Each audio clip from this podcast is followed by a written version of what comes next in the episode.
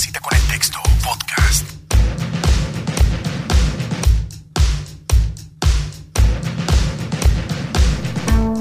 Hola, hola amigos, ¿cómo están? Bienvenidos a una cita con el texto. Yo soy Elvin Pava y para mí es de mucha alegría poderles acompañar en este podcast a través de las diferentes plataformas digitales. Si usted me escucha en Telegram, si usted me escucha en WhatsApp, un gran abrazo para usted. Igual estamos en Facebook, estamos como una cita con el texto, así que pueden suscribirse y bueno, estar muy pendientes a las notificaciones de cada video que subimos, de cada podcast que subimos. Hoy estaremos hablando acerca de un tema que lo titulé de la siguiente manera. Me lavaron el cerebro.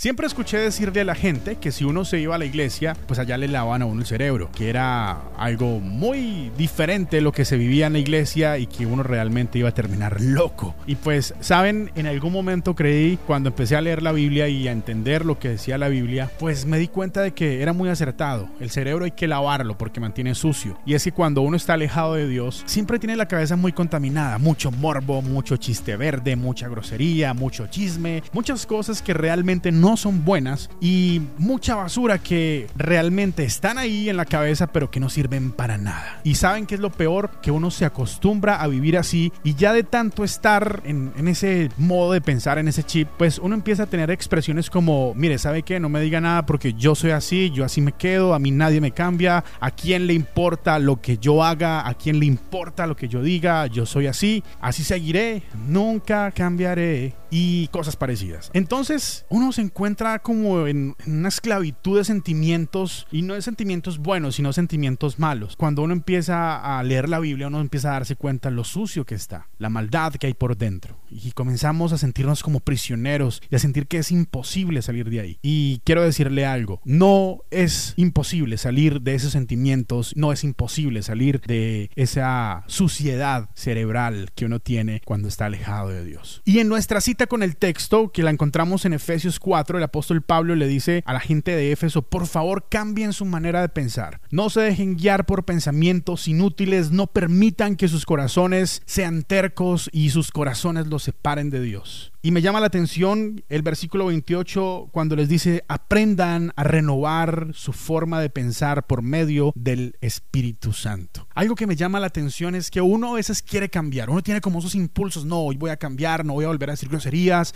no diré más mentiras, no volveré a maldecir. Eso es como el borracho cuando dice, esta es la última y no me la vuelvo a tomar, pero dentro de ocho días se pega la siguiente rasca. Y así, es un vicio, es una cadena en los que uno no puede salir así no quiera. Pues el apóstol Pablo le dice a la iglesia de Éfeso, mire, ustedes tienen que renovar su mente, pero no en sus fuerzas, sino en las fuerzas del Espíritu Santo. Por eso el Espíritu Santo es tan necesario en nuestras vidas, porque es el que nos ayuda, es el que nos hace caer en cuenta de nuestro pecado, pero también nos ayuda a salir de él. Y entonces dice el versículo 28, el que era ladrón deje de robar y trabaje haciendo algo provechoso con sus manos y así podrá compartir con el que no tiene nada. Y usted lee esto y dice, wow, realmente lo que Dios está proponiendo sí es un cambio radical. Porque el ladrón roba y coge o vive de lo que no es suyo. Roba la fuerza o se apodera de cosas que no son suyas y pues toma provecho de eso. Pero lo que está diciendo la Biblia ahora es, el que es ladrón deje de robar y cambie y transforme su manera de pensar y trabaje y del fruto de su trabajo dé a los demás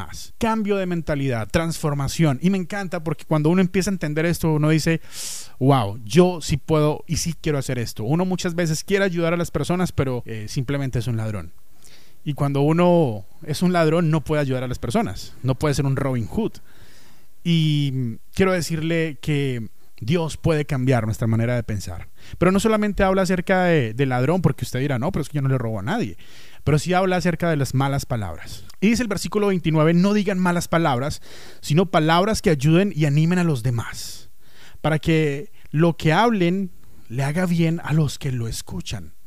Y me llama mucho la atención porque una cosa es maldecir. Cuando tú maldices a alguien, de una generas una guerra y una controversia con esa persona. Tú te puedes ganar muchos enemigos eh, dando una maldición a los demás. Pero cuando tú empiezas a bendecir a las personas, a animar a las personas, tienes amigos. Y es un cambio también drástico que Dios quiere darnos porque siempre fallamos con nuestras palabras. Por lo general es fácil maldecir, pero es difícil bendecir. Y lo que Dios nos dice es cambie su manera de pensar a través del Espíritu Santo. Usted sí puede salir de ahí. Usted puede cambiar su manera de pensar. Usted puede cambiar su manera de hablar. Usted puede animar a otros. En vez de decirle una grosería, bendígalo y anímelo. Y esa es la transformación que hace la palabra de Dios. Y cuando uno empieza a leer ese tipo de cosas, uno dice, sí puedo cambiar, sí puedo transformar mi vida, sí puedo hacer cosas diferentes.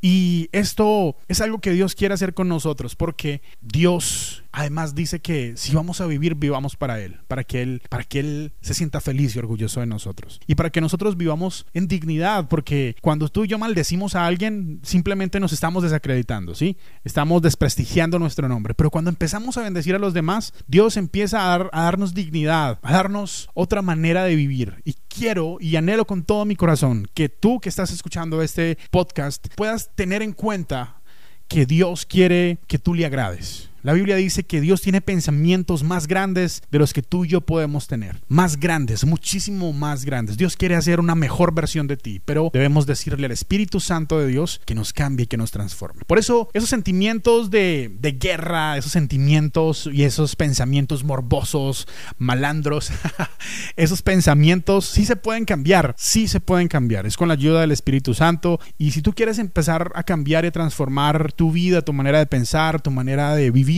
yo te invito para que hagas una oración conmigo de una manera muy sincera. Estamos a una oración de simplemente cambiar las cosas y a una decisión de empezar la transformación en nuestra vida.